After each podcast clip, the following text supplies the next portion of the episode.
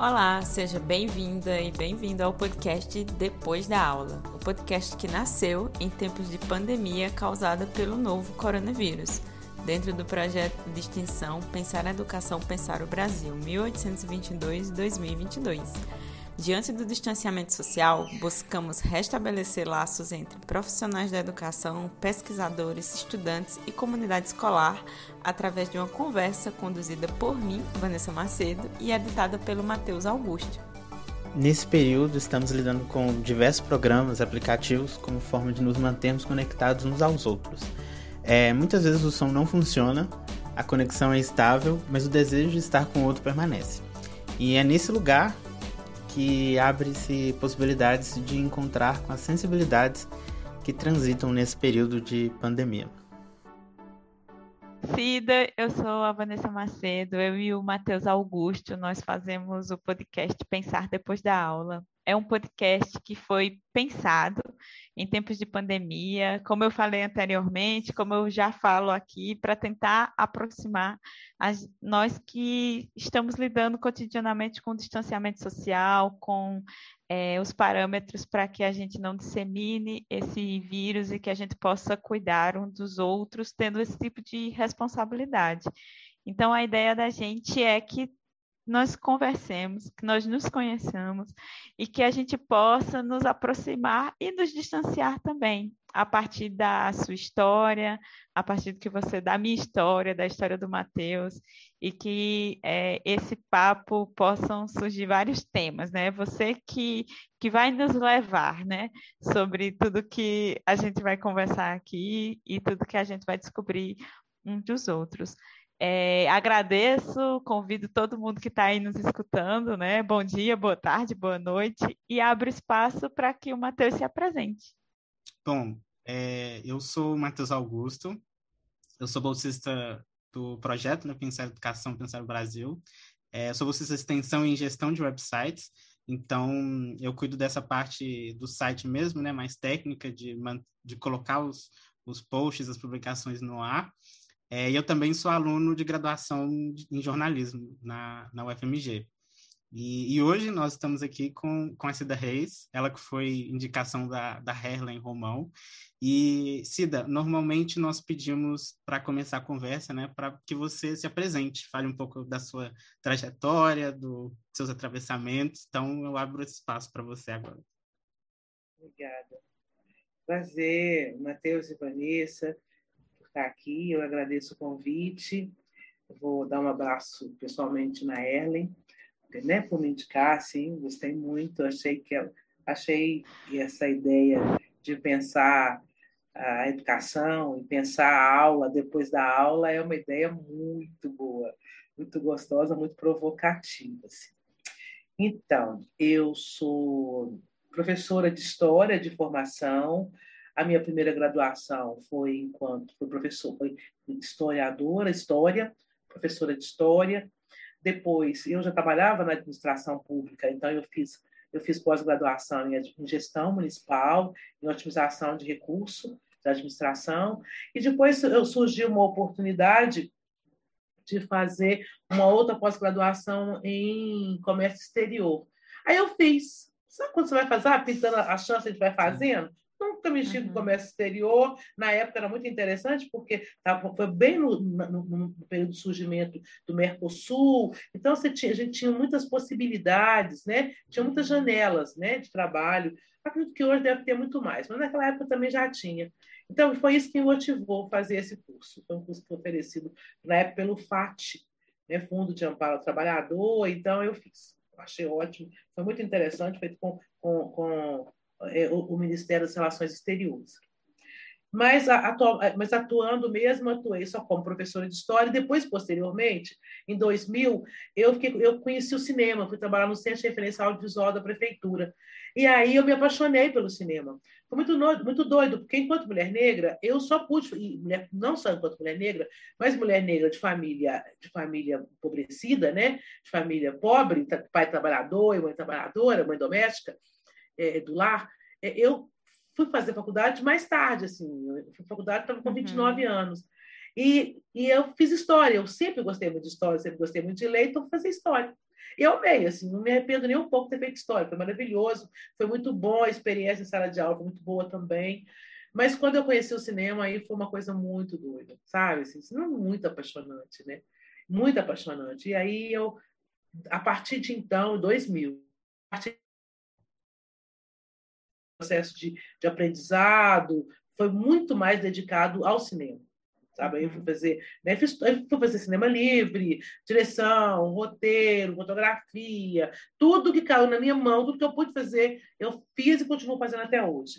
Né? Porque é isso, né? Qualquer, qualquer campo da arte, a gente passa a vida inteira né? nesse processo de, de aprendizado, aperfeiçoamento, requalificação, elaboração, sabe? Enfim, é a vida inteira, né? Você nunca está pronto.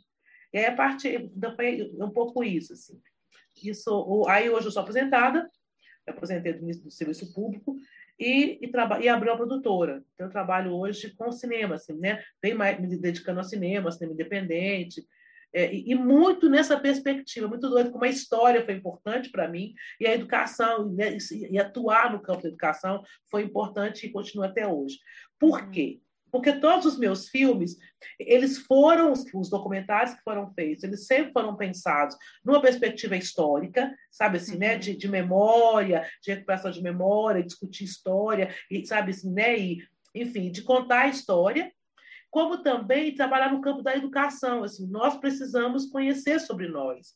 Né? Nós, nós, nós, povos negros aqui do Brasil, precisamos conhecer sobre nós, povos negros aqui do Brasil, no mínimo para começar. Mas não, é, não para. Mas a gente tem que começar nos conhecendo, conhecendo nossa história, conhecendo nosso processo, para além do que é ensinado na escola, para além do que hoje está presente nos livros didáticos. Então, eu continuo sendo historiadora. Hoje, mais do que professora de história, eu sou uma historiadora, sabe? Eu conto história. É isso. E, e, e as, os, os, roteiros eu tenho, eu tenho trabalhado mais com roteiro de curta. E todos uhum. eles também é nessa mesma perspectiva, contando histórias. Agora, ficcionais, né? Mas uhum. histórias nossas, ficcionais. É Vou puxar um fiozinho, então, dessa sua apresentação. A ideia é justamente essa. Você se apresenta, a gente vai só a partir do que você nos entrega, a gente vai só puxando aqui e ali. Então, olha, você falou sobre oportunidades, sobre o ir fazendo, quando é, você fala dessa coisa da gestão municipal e da possibilidade de ter estudado sobre comércio exterior, né? Falou até do Mercosul.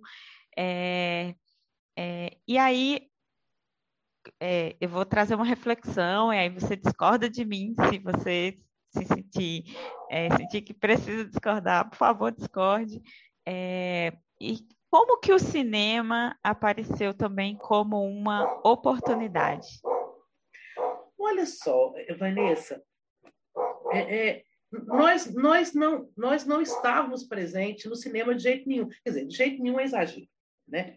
Mas a nossa presença, a nossa presença enquanto povo negro né? enquanto mulheres, homens, enfim, todos nós no cinema. A nossa presença no cinema, no audiovisual, no geral, é, é sempre foi muito pontual. Eu não vou dizer que, não, que, que ela foi ausente, porque eu não posso dizer isso. Porque dizer, ao dizer isso, eu estou desconsiderando a atuação de Zosmo Bubu, a atuação é, é, de, de, uhum. de né, do, do, Pitanga, a atuação do Milton Gonçalves, a, a, a atuação da, da, da, maravilhosa, a, como é que ela chama? Chica Xavier, a, uhum esqueci o nome dela agora, que, que foi inclusive a Chica da Silva, Zezé Mota. Então, a gente não pode, de forma nenhuma, dizer nunca houve negro no cinema. Não é verdade, sabe? Sempre teve, mas de forma pontual. Né? Era um, no máximo dois, e num determinado tempo histórico, até como como personagem principal, como protagonista.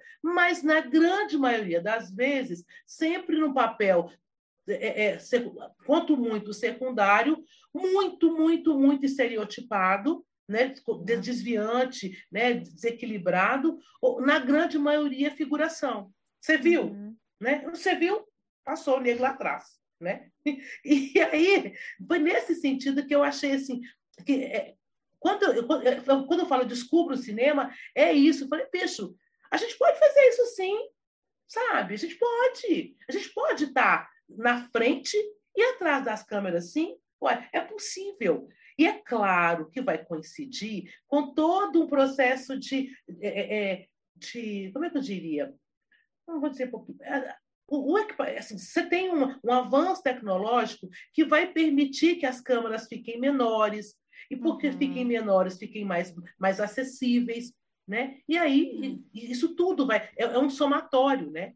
E aí, eu, quando eu vi, quando eu fui trabalhar no CRAV, que aí eu vi eu, eu, peguei uma câmera, uma filmadora na mão. Falei, ah, é assim, você sabe? Sabe assim, é possível isso? Você vai com a mesa de edição, né? Mesmo que, que tinha lá uma moviola, não é porque não tinha moviola mais. Mas quando você vai com a mesa de edição, fala, olha, você junta aqui, ó, vai. É isso que eu quero. É isso uhum. que a gente uhum. pode fazer, sabe? Uhum. E se, eu, se é isso que eu quero, se eu posso fazer, ué, eu vou estar aí dentro aí, gente, né? Foi nesse uhum. sentido, assim, que o cinema, ele surge, sabe? Tá, é possível. Todos, uhum. e, e, essa descoberta foi muito louca, porque hoje todos os meninos sabem disso, todos os meninos negros sabem disso, por mais empobrecido que seja, e aí desde pequenininho, né? Ele pegou um celular na mão, ele ligou, ele sabe que, ele, que tem imagem e ela pode, ele pode produzir imagem. Uhum. Isso é um negócio maravilhoso, sabe? Assim, uhum. É uma uhum. revolução, né? Uma Mas revolução. a gente, é, eu, eu vou arriscar um pouco mais, assim, é possível dizer que quando o cinema aparece na sua vida, é, é, aí é uma pergunta, eu posso afirmar isso, né? É, tem um, um, projeto, assim, né? Um projeto que você fala justamente sobre a ausência, né? Não a ausência, né? Que você se explicou, mas a, a oportunidade de, de uma entrada de, da feitura e de, do fazimento de um cinema negro a ampliação disso, né? Uhum. É, e que aí a gente encontra é, um. Ah, eu, tô, eu, tô, eu, não estou achando a palavra, mas assim, um objetivo, um, é, um ativismo, uma militância. E aí vai dando sentido, assim, né? É, o que eu, o que eu tô, talvez o que eu esteja querendo me aproximar um pouco mais é porque o cinema vem e ela vai e ele vai dando sentido, vai amarrando as coisas e é mais do que uma oportunidade que apareceu. E aí é, eu faço, eu afirmo isso também é, para te chamar para reflexão, assim. Você também buscou o cinema, você também foi atrás do cinema e, e, e se valeu dele, né, para seguir nessa batalha, nessa militância. Faz sentido? Faz, faz todo sentido, faz todo sentido. É, é, eu quero fazer, eu quero fazer uma, uma digressão antes. O cinema, o cinema ele não surge na minha vida quando eu vou para o Crave. Eu me apaixonei com a possibilidade de fazer cinema. O cinema estava presente na minha vida muito antes, com o DVD. É uhum. É doido, né? Com, com, com, aquele, com aquele DVD não, é DVD não, fita cassete. VHS. VHS, VHS. Porque era muito doido, né? Assim, até então, eu fui no cinema quando eu devia ter uns 13, 14 anos, foi uma única vez que eu fui no cinema. Eu fui assistir Dio Come Te Amo. Pode anotar. É lindo ele, é lindo. Dio Come Te Amo. E é aquela coisa, né? Lindo, é lindo, enfim. Mas é, é, eu fui italiano, na, na, na, verdade ele é americano, mas ele é todo, né, uma história italiana e tudo mais. Depois eu não voltei mais porque por diversas razões, né? Eu não sabia, não tinha muita clareza com, relação a isso. Eu fui ter mais clareza porquê que eu não voltei no cinema. Passei longo tempo sem voltar no cinema. Agora, assim, há pouquíssimo tempo, quando eu vou olhar, quando você começa a estudar o cinema, principalmente o cinema negro, e eu vou me encontrar com um texto de uma autora que eu não consigo lembrar o nome dela de jeito nenhum, que deve estar aqui em algum lugar, que ela fala que ela, ela escreve o olhar opositor e ela vai falar do cinema negro norte-americano, dessa ausência do negro dentro do cinema americano e o porquê é dessa ausência, que é de não se ver dentro do cinema. Então, agora, agora eu entendo isso. Na época, não. Uhum. Porque por que eu não tinha tanto tesão para ir para o cinema? Não é só porque não tinha dinheiro, gente, de fato não tinha dinheiro também, né? Mas se fosse, talvez se eu me visse lá naquela época, talvez eu, sabe, aquele dinheirinho que você tem para comprar um picolé, aquele, eu, uhum. eu comecei a fumar muito cedo. Então, provavelmente, o dinheiro que eu comprava o cigarro, eu ia juntar para poder ir para o cinema. Mas eu não tinha essa motivação. E aí, recentemente, olhando, lendo essa autora, que eu vou tentar lembrar de novo o nome dela, é, é, ela fala isso. A gente, enquanto negro, não se vê no cinema. E quando a gente se vê, a gente se vê de forma humilhante, sabe? De forma degradante, de forma constrangedora. Poxa vida, para que, que eu vou sair de casa, vou gastar o meu rico, meu pobre dinheirinho, rico dinheirinho, uhum. para ver, para me ver nessa situação? Ninguém precisa, né? Não. Então, uhum. e aí é muito maluco, porque isso explica, inclusive, é, a ausência até hoje da grande maioria do, do, do negro dentro do cinema. Mas, em compensação, com essa história do VHS, a gente começa a ter acesso ao cinema norte-americano. E os negros norte-americanos já começaram a fazer cinema desde o começo, lá atrás. Eles não apareciam. Mas desde o começo, lá quando os irmãos Lumière, hoje a gente tem acesso aos documentários, né? Eles já fizeram, fazendo documentário lá atrás, no começo de 1900 e pouco. Eles já estavam fazendo também né? Uhum. E aí não, não tinha visibilidade, passava só entre a comunidade, essas coisas todas. Mas estavam fazendo esse movimento, esse crescente tão lá atrás, vai fazer com que ao longo do tempo é, é, essa, é, você tenha um fortalecimento. E tem também toda uma luta civil, enfim, você tem um outro processo que faz com que uhum. pouco a pouco você, você vai ter uma presença negra no cinema, a ponto de, na época, quando a gente assistia esses filmes, já havia um discurso que é assim, no, no cinema norte-americano, se você tinha um negro bandido, você tinha que ter um negro protagonista que não era vilão. Olha, eles conseguiram né, equilibrar isso. E aí a gente tinha acesso a esse cinema. Aqui em casa, na minha casa, somos seis filhos. Eu sou mais velha, depois em quatro homens e com minha irmã. Aqui em casa, a gente passava o final de semana inteiro, adolescente, assim, né? 17, 15, 16, 17, 18 anos, 20 anos, o final de semana inteirinho, de sexta até domingo, assistir filme. Sabe essas maratonas que vocês fazem hoje com streaming? A gente fazia com VHS, saca? Assim, a gente ia para as locadoras e voltava de lá, juro por Deus, todo mundo, todo, cada um de nós aqui, chegava na sexta-feira, cada um tinha trago cinco, cinco VHS para filme para ver, saca? Então era o final de semana inteiro. Mas vendo quem? A gente via, né? É, é, é, era o Morgan Freeman, o, o, meu, meu, irmão adorava o, o, o Wesley Snipe, Assim, sabe, os atores negros todos de sucesso, toda a gente conhecia. E assistia todos, a gente só via filme de preto. Via filme de branco também, sabe? Porque aí tinha problema, podia ver filme de branco também. Você vê Matrix, cara, Matrix. O grande, a figura do Matrix é o negão. Né não? Ah, era maravilhoso. Então, é, é, é, nessa, é nessa fase que a gente se apaixona pelo cinema, todos nós sabe? Pela, né? pelo, pelo potencial de linguagem, pela arte. É lindo, é maravilhoso mesmo, né? Você entra, num, você entra num, numa outra dimensão, né? você entra num outro mundo. Isso é lindo. Mas aqui no Brasil, nós não estamos assim, né? Porque, e, é, e é doido, porque assim, também é uma época, com a época do né, com o surgimento do VHS, com essa coisa né, da, da, da desse, desse, desse cinema que vai para dentro de casa, nessa possibilidade de você assistir filme dentro de casa, você escolher assistir, você também tem outras opções. Você não tem opção de filmes brasileiros com negro, sabe? Como protagonista. Não, a gente, a gente continua no mesmo lugar. Isso quando aparece. Se você pega os, os, grandes filmes que se revelam nesse período, você tem negro, nem, nem, nem, nem como você viu. Isso é um negócio, eu, sabe assim, eu fico pensando, gente, como é que é possível alguém aqui no Brasil fazer cinema e desconsiderar a presença negra? Como é que é isso? Saca? Como é que é isso? Como é que a figura consegue? Não, é, não? é um esforço muito grande, gente. Porque, quer queiram, quer não, nós estamos em todos os lugares. Todos os lugares. Nem que for na cozinha como, como, como cozinheira. Nós estamos. Sabe, você, você entra no shopping, você, agora muda um pouco por causa da clientela. Mas a gente entrava no shopping aqui em Belo Horizonte, senta, qualquer lugar, né? Porque a gente ia para São Paulo, shopping no Rio, você entra no shopping, você no shopping a gente. Né? Eu sou ET, né? Eu estou no outro planeta. Aí você vai no subsolo, porque eu fiz um trabalho no shopping e eu precisei acessar, eu, precisava entrar com umas obras de arte, a gente fazer uma exposição, e a obra de arte tinha que entrar pela garagem, um carro pela garagem. Olha os negros lá. Assim, ó, chinho de negro lá dentro. Sabe? Que era a, a galera que fazia faxina, que chegava cedo, dava um geral no, no, no, no shopping inteiro. E aí, quando o shopping abria, o shopping estava limpinho, né? Por osmose, né? Assim, né? Mágica. Né? Shopping limpo. E quem tava? Quem limpou? Nossa, né? E, e, aí, é, sabe assim, a gente vai somando isso tudo, né? essa, coisa, é, essa, essa indignação. Essa, e por isso é que o cinema me surge como essa janela, sabe?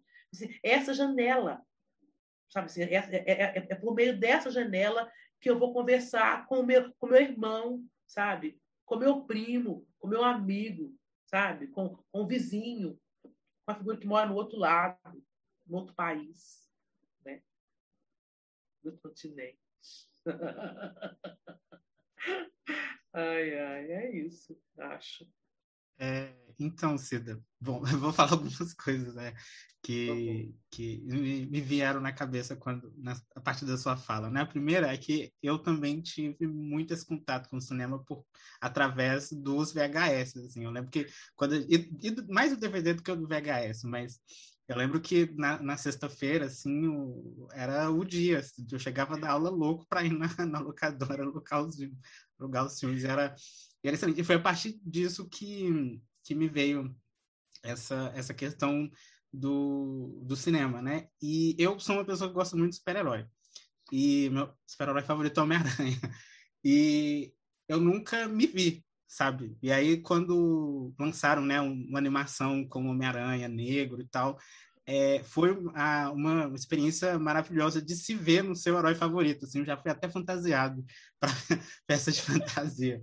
É, e, enfim, acabou que uma, uma, outra coisa que eu acho que é, acaba impedindo a gente, nós negros, de é, acessar o cinema enquanto produtores, pelo menos a partir da minha experiência, né, é o, a acessibilidade no sentido do, pelo menos aqui, né, em Belo Horizonte, não tem tanto curso é, de, pelo menos graduação, né, só tem na UNA e, no, e na PUC. E na minha, durante a minha adolescência, né, no final faculdade, no final do, quando eu fui prestar o Enem, eu prestei para cinema e acabei não, não conseguindo a bolsa de 100%, então sem condição de pagar 900 reais por, por mês para fazer o curso, né? Mas, enfim, acabou que a vida deu várias voltas e no, no jornalismo ele acaba me possibilitando trabalhar um pouco com com audiovisual também.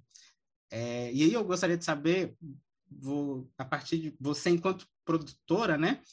É, você falou muito dessa estereotipa, estereotipização, né? E como o Brasil é, ele não, ele ainda tem dificuldade de romper essa coisa do, do negro nos filmes de maneira é, subalternizada, né? E estereotipada. Aí eu queria saber como é, ou perspectivas de como furar isso, né? Como trabalhar isso de, de outras formas aqui, né? Na, pensando nas perspectivas aqui do Brasil. Deus, eu acho que acho, acho, não acho não. O que, que eu acredito, sabe? É, é que a, a, gente vai, a gente vai levar um tempo, sabe? A gente vai levar um tempo, ou talvez um tempo muito menor do que foi o tempo que nós levamos, assim, vamos dizer, na minha geração, né? Eu faço 60 anos esse mês agora, mês que vem, mês de setembro. Então, vamos, eu comecei, eu tenho consciência, né? Eu devia estar com 17, 18 anos, então, porque nós temos 33 anos. Esse, ao longo desses 33 anos, muita coisa mudou. Muita, muita coisa mudou, muita coisa mudou. Um exemplo, estávamos nós, nós três aqui conversando sabe? Vocês dois universitários, na federal, da federal, comunicação, e eu fazia, eu aqui, né, tia avó, conversando com vocês sobre, sobre, sobre, sobre arte, né, sobre cinema. Só isso já é um exemplo, né? Já, como isso mudou. Só um parentezinho, eu, eu, eu passei no vestibular aos 29, mas eu tinha tentado antes. E tinha tentado na comunicação na federal. E eu não consegui passar lá na federal. Tanto é que eu achei que cinema não era para mim. Não é que eu achava que universidade não é cinema, não. Achava que universidade não era para mim. Sabe? Uma amiga, né? Uma amiga me passou, falou, não, que massa, passou na história. Ela falou, ah, que linda, por que você não faz? Eu falei, ah, é isso, faculdade não é para mim. Ela falou, é sim. Faculdade é para você, você vai fazer no meio do ano, você vai fazer vestibular no meio do ano, e você vai passar, e, e, e você vai ver como é para você. E, de fato, não sei por que cargas d'água eu segui o conselho dessa minha amiga, não foi um conselho, foi uma ordem que ela me deu. Talvez já fosse uma figura tão subalterna, né? Que a minha amiga me deu uma ordem e eu obedeci. E foi aí que tudo, né? E, de fato, né?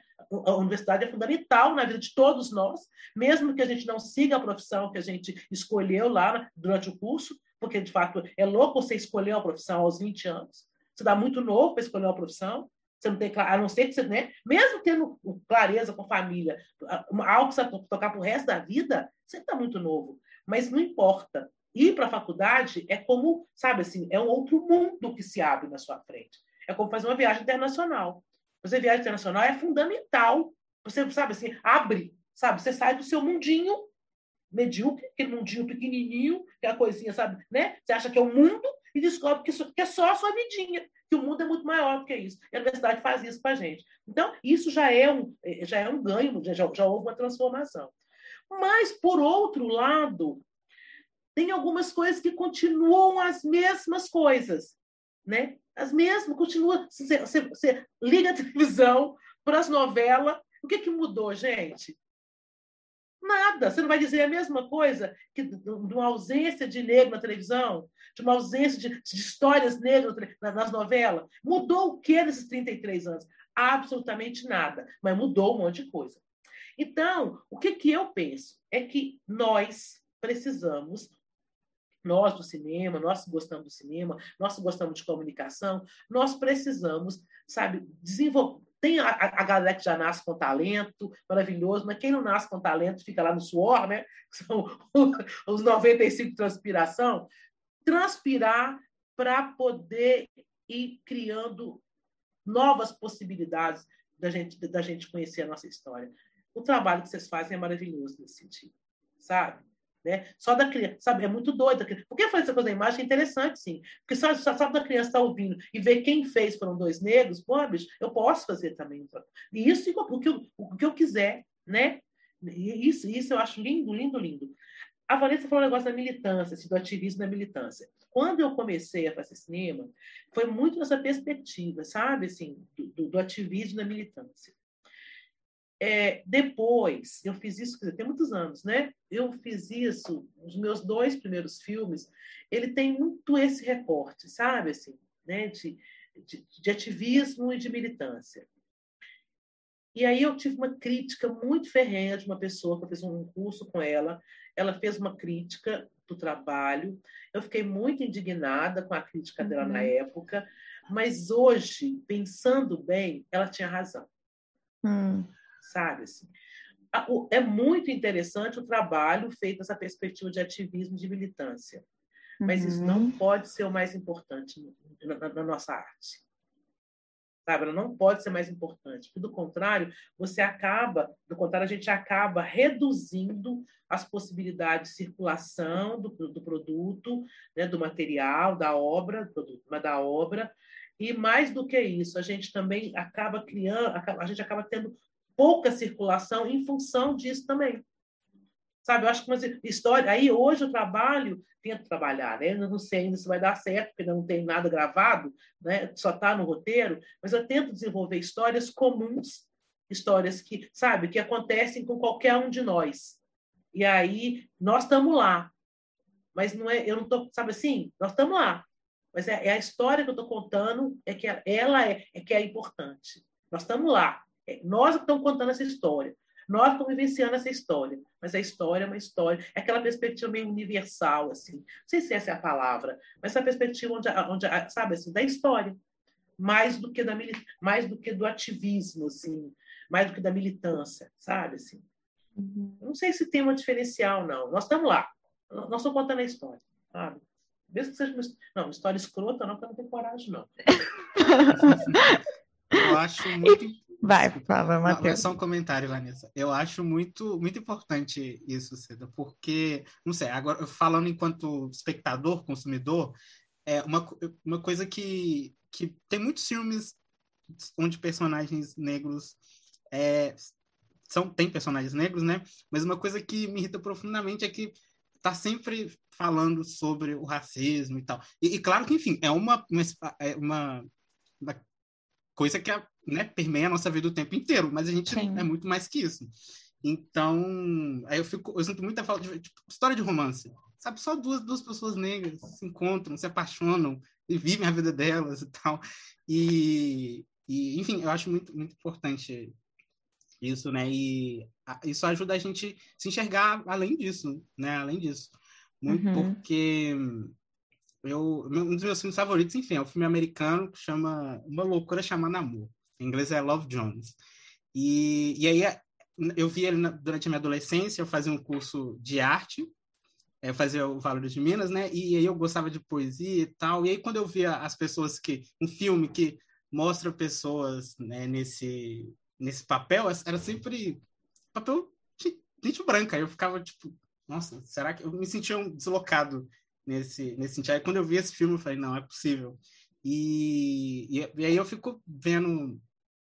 É claro que ainda tem muito a mudar, mas aí eu, eu fico a geração, por exemplo, das minhas irmãs ou até um pouco depois dela, é, querendo ou não, tem um pouco mais de referência, né? Até principalmente filme uhum. para criança, né? Tem o Homem-Aranha que eu, que eu citei, tem o Pantera Negra, que enfim, ainda são filmes americanos, mas já você já se vê na tela, né?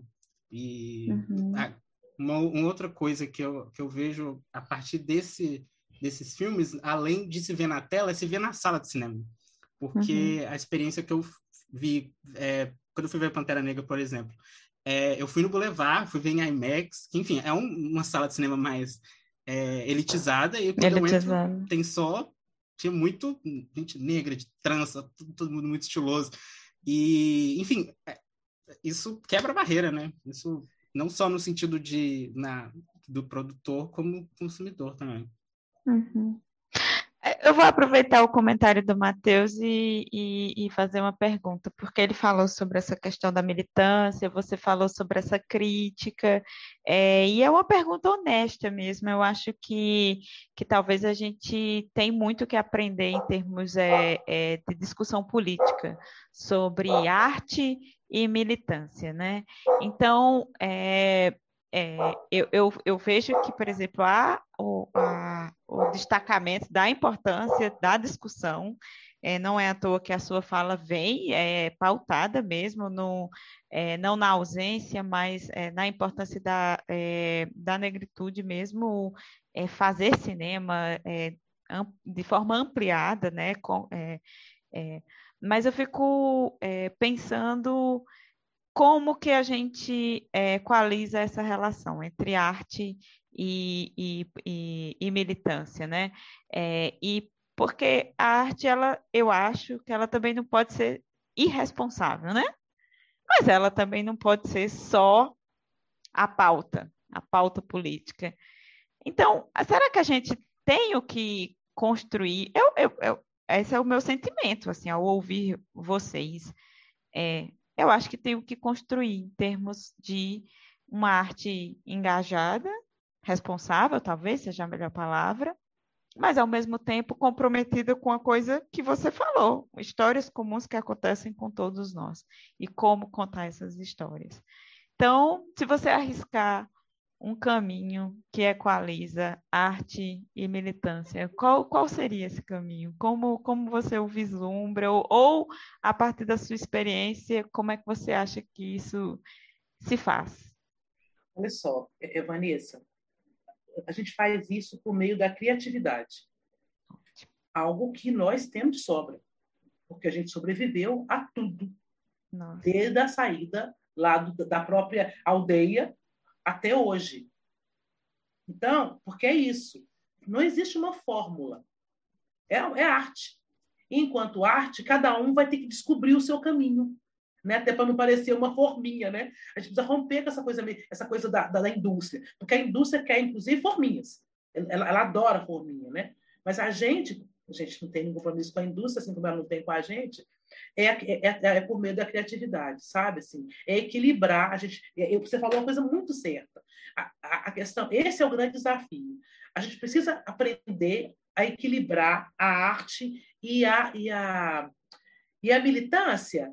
Vamos continuar usando a expressão da militância, mas é, é a gente não pode perder de vista uma realidade concreta, que é uma realidade de racismo, que é uma realidade de exclusão social, que é uma, é uma, uma realidade de marginalização, é uma realidade, por exemplo, de, de, de, de, de genocídio, sabe, de violência contra a mulher negra, sabe, de opressão, sabe, de, de morte e de homicídio, de assassinato dos jovens negros, sabe, né, da humilhação da população negra que está na periferia. Ontem, eu vou dar um exemplo, eu não preciso dar exemplo nenhum para vocês, mas eu faço parte de um coletivo que chama Coletivo, coletivo Rosário do Bem. Eu sou congadeira.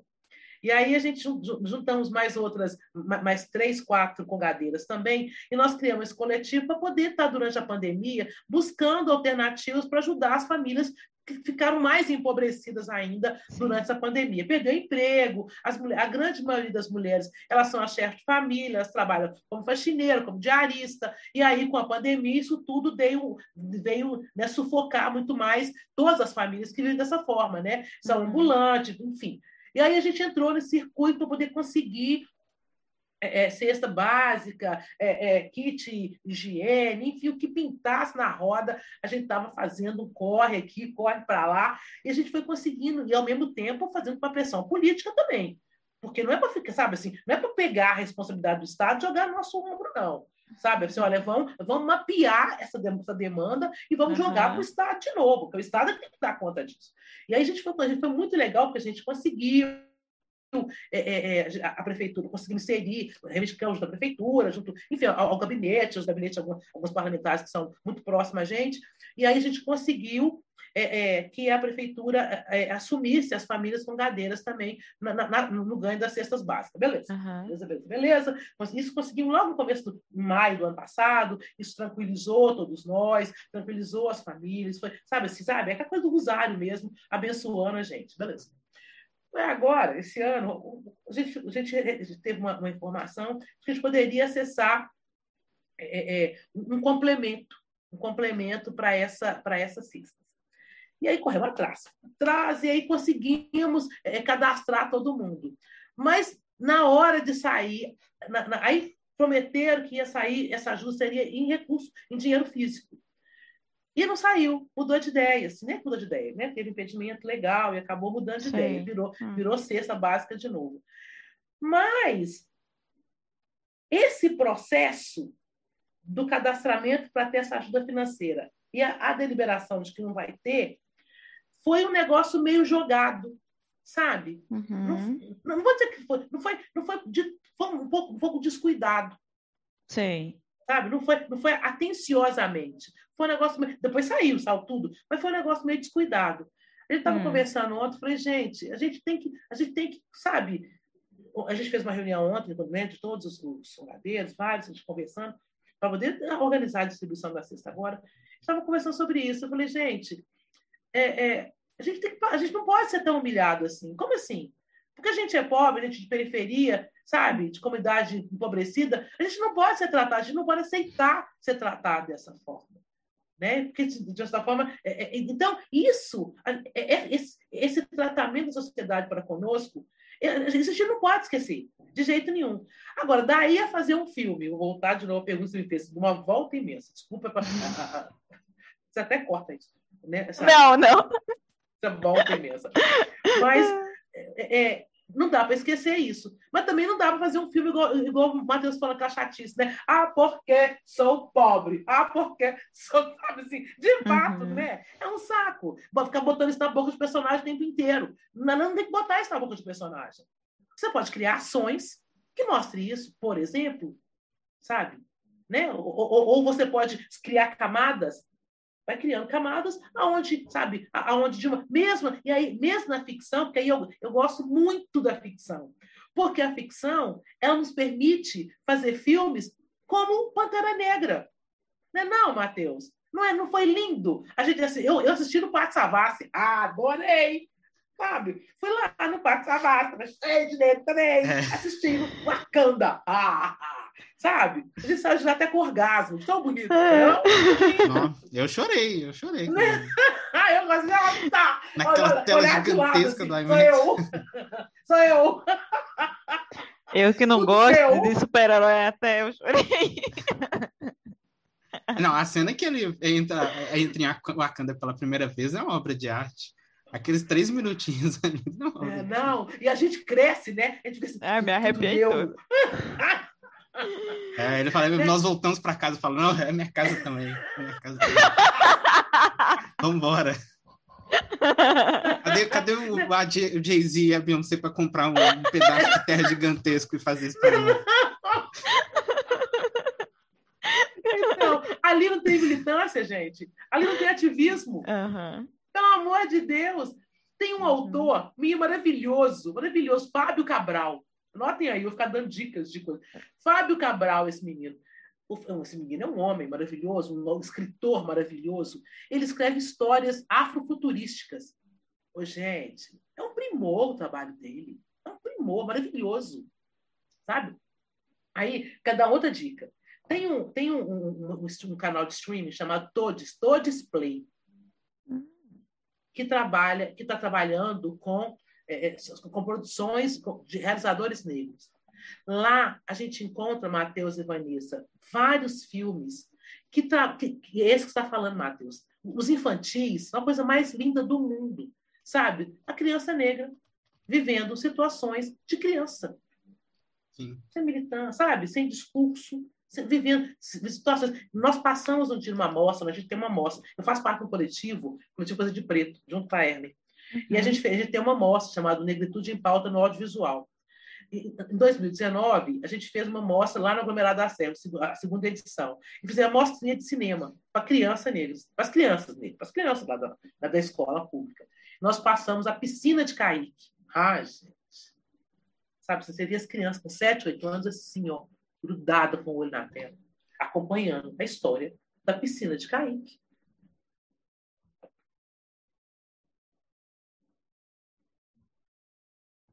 E é muito interessante pensar que esses filmes, a, a militância também está no em você ver o, o é quem está por trás, né? Porque, por exemplo, você vê lá a, a figurinista ganhou Oscar, então você vê pela Inclusive, tem a outra indicação, tem um, uma série na Netflix que chama Arte do Design. E aí ele, eles entrevistam vários criadores de diversos, diversas áreas diferentes, assim. E aí tem uma entrevista com, com ela, né, falando sobre, sobre as referências dela, né. E, uhum. e é, uhum. você se vê fora, não só na tela, né, também por, por trás, é bem... Dá essa perspectiva, né, falando, eu posso. Eu também posso. E muda, muda vidas. Muda vidas. Uhum. É, eu fico pensando. Desculpa, Vanessa, pode falar. Não, não, era, eu tava. Foi para te escutar. É, porque, veja só, é, é, é engraçado isso, né? Assim, é, é, é puxar a sardinha para o nosso campo mesmo.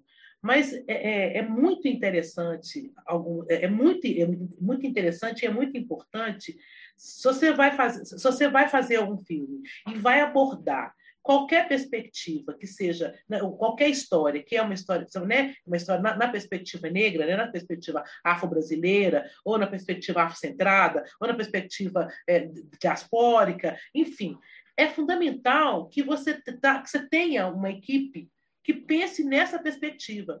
Porque, por exemplo, a, na fotografia, o fotógrafo ele tem que, ele, ele tem que ser alguém que, que está atento à a, pele negra, sabe? A luz, a fotografia da pele negra. Ele não pode uhum. simplesmente achar que, porque as câmeras, as câmeras fotográficas, as, as câmeras filmadoras, as lentes, elas não foram feitas, pensadas em, em, em, em registrar a, a, o nosso tom de pele. Elas foram feitas, elas foram desenvolvidas, tomando como, como princípio, como perspectiva, a pele clara. Então, o profissional do, da fotografia, ele, é ele precisa ter essa perspectiva. Porque se ele não tiver, ele faz um desserviço. Uhum. A mesma coisa você, você vai ter a galera da arte. Porque eu, eu, eu sou de uma. Quando eu era novinha, bem novinha mesmo, assim, 12, 13, 14, 15 anos, né, pré-adolescente, eu me lembro que eu ia para o interior, e aí tinha as minhas. Eu tinha uma prima muito ela não tinha limite. Maravilhosa. Azul, vermelho, batom vermelho, batom, bem pretinha, batom vermelho, batom rosa. Qual uhum. é o problema? Eu gostava de batom, usava, mas aí tava. Não pode. Negro não pode usar azul. Negro não pode usar vermelho. Ah, isso. Negro não pode isso, não pode aquilo. Mentira, a gente pode tudo. Nós combinamos com todas, todas as cores. Desculpa, sinto muito, beijinho no ombro. A nossa pele combina com toda e qualquer cor. É isso. Amarelo, verde-limão. É isso. Agora, uhum. a figura, da, a figura, a figurinista, a figura da arte, ela tem que entender isso, junto, inclusive, com o fotógrafo, por causa da luz. sabe assim, é preciso, é preciso ter essa, é preciso ter esse conhecimento, ter esse interesse em conhecer para poder fazer o melhor. Tem um, tem um cineasta, é, é, eu não sei se ele é nigeriano, ah, eu não sei, eu não, também não lembro o nome dele, que ele é maravilhoso. Porque na África não tem essa coisa de cores, né, gente? Na África uhum. as mulheres usam todas as cores. E, e os, nos filmes dele, as mulheres estão, não estão lá só com os, os tons, os tons né, dos tons cinza, né? Não, estão lá usando todas as cores. E ele, e ele trabalha com luz colorida também. É uma coisa maravilhosa, sabe? Essa combinação de textura de pele com as cores, com a luz. Esse profissional tem que conhecer isso. A mesma coisa o maquiador né? a, figura, a figura que cuida da maquiagem, cuida do cabelo, ele tem, que, ele tem que conhecer, ele tem que saber a textura do nosso cabelo, o que, é que funciona, uhum, a maquiagem uhum. também. Então, esses profissionais todos, eles têm que estar no set, eles têm que fazer parte dessa produção, porque eles, eles, eles conhecem. E é muito maluco, porque assim, e, e é doido, eu chamo atenção nesse sentido, por exemplo, para os profissionais negros. Os profissionais negros, se não dedicam, precisam dedicar a esse campo, sabe? A, a, fazer esse recorte. Porque não basta só ser cabeleireiro, não basta ser só maquiador, não basta ser só diretor, querer fazer direção de arte, o que for. Ele, ele precisa conhecer, aprender, essas, aprender a lidar, a, a combinar né, essa, essa arte conosco. Nossa, uhum. com, com, e, com a, e, com a, variante né, de tons de pele que nós temos, que nós temos uma variante muito grande de tons de pele. Uhum.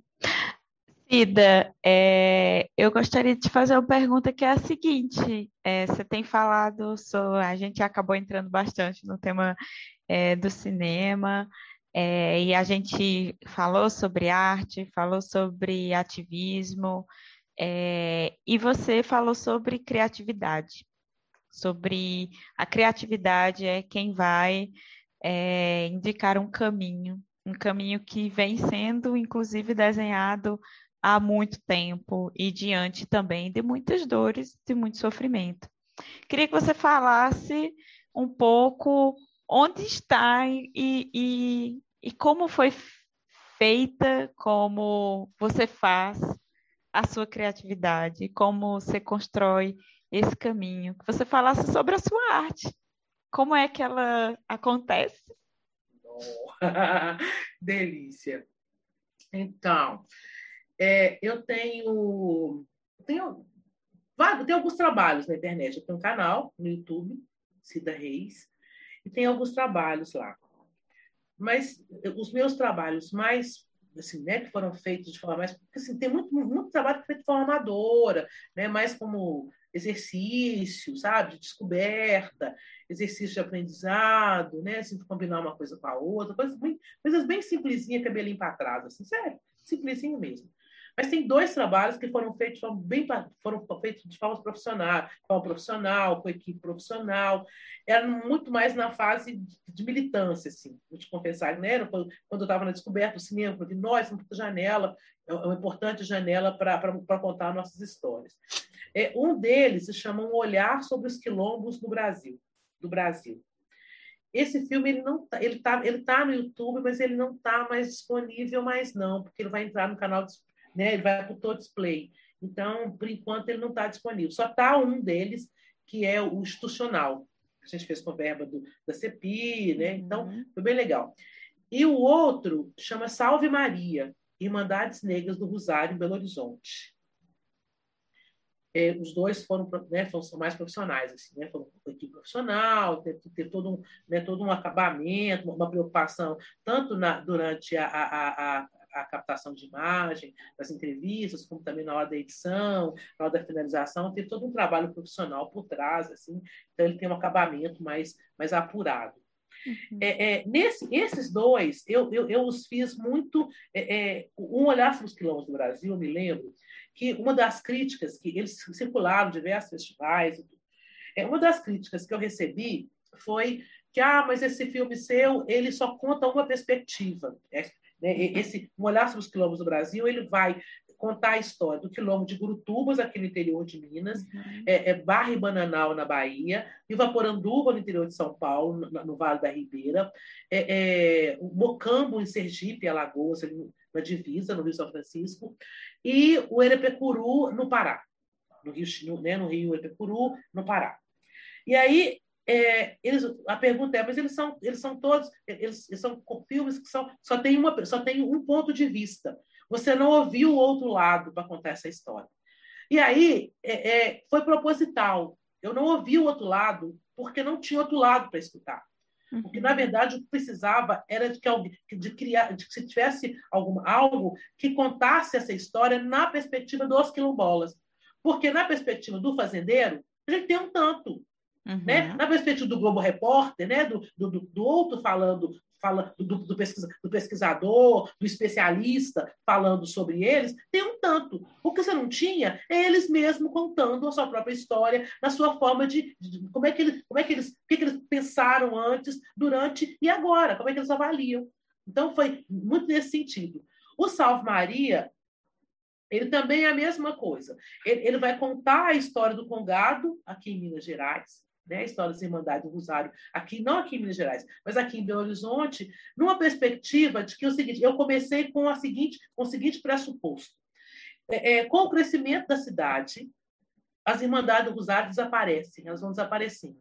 Na medida que a, que a cidade vai crescendo, vai, vai, vai havendo um adensamento populacional maior, elas vão, é, essa manifestação negra vai desaparecendo. Eu, eu começo o trabalho com essa perspectiva mas com esse pressuposto. E foi muito interessante concluí-lo, porque na medida que eu fui filmando, eu fui descobrindo muito mais irmandade que eu podia sequer imaginar aqui em Belo Horizonte. E eu pude perceber, e aí o filme mostra isso, que muito antes, pelo contrário, não, ela não acaba ela se multiplica. Se antes nós temos aqui em Belo Horizonte, no começo da construção da cidade, nós tínhamos uma única irmandade do Rosário, que era inclusive tinha inclusive uma igreja aqui, tinha uma igreja do Rosário aqui na, na, na Rua da Bahia, esquina com Timbiras. Ali tinha uma igreja do Rosário, que, que foi destruída pra, pela equipe de construção da cidade, e ninguém, nós nunca tivemos conhecimento disso. Mas essa igreja tinha 60 sepulturas. Onde foram parar esses corpos que estavam ali enterrados? Então, quer dizer, né? Quando, então, quando a, a, a, comissão consultora começa a construir a cidade, derruba essa igreja e acaba com essa irmandade, porque expulsa todos a, os membros dessa irmandade para a periferia da cidade, ao invés de acabar com essa manifestação, o que ela faz é multiplicar. Então, nós temos uma multiplicação das irmandades aqui no Horizonte. A gente tem absolutamente um cinturão em torno de Belo Horizonte, formado por Irmandades do Rosário. Tenho cá para mim que somos nós que seguramos a energia dessa cidade. E aí, eu acho que está, é, eu acho, discorda de mim, se você sentir que pode, que deve, sua criatividade é total fazer historiográfico. Posso dizer isso? Sim. Temos a volta completa e voltamos para a historiadora. Não é louco isso? É doido, né? Porque é esse, é esse caminho mesmo, né? Não há caminho perdido na vida, né? Assim, eu precisava fazer história primeiro para né, ter essa perspectiva no cinema. E é engraçado, você está tá falando isso? Mas quando, eh, se eu pego, se Deus quiser, os meus curtas vão virar, os roteiros vão virar filmes curtas, eh, a perspectiva continua, são ficção, né? é, é ficcionalizado, mas são, não, não, deixa de estar essa perspectiva de contar uma história a partir de, um, de uma perspectiva, de um ponto de vista.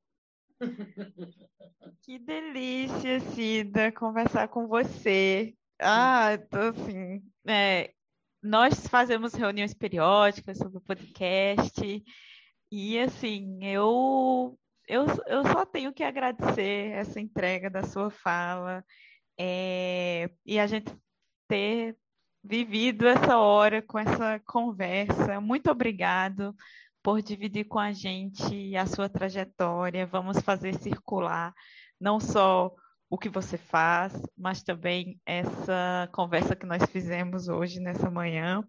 É, quero abrir também para o Matheus falar, né? Ele abriu logo ali o, o, microfone, Matheus, se quiser comentar alguma coisa, fica à vontade.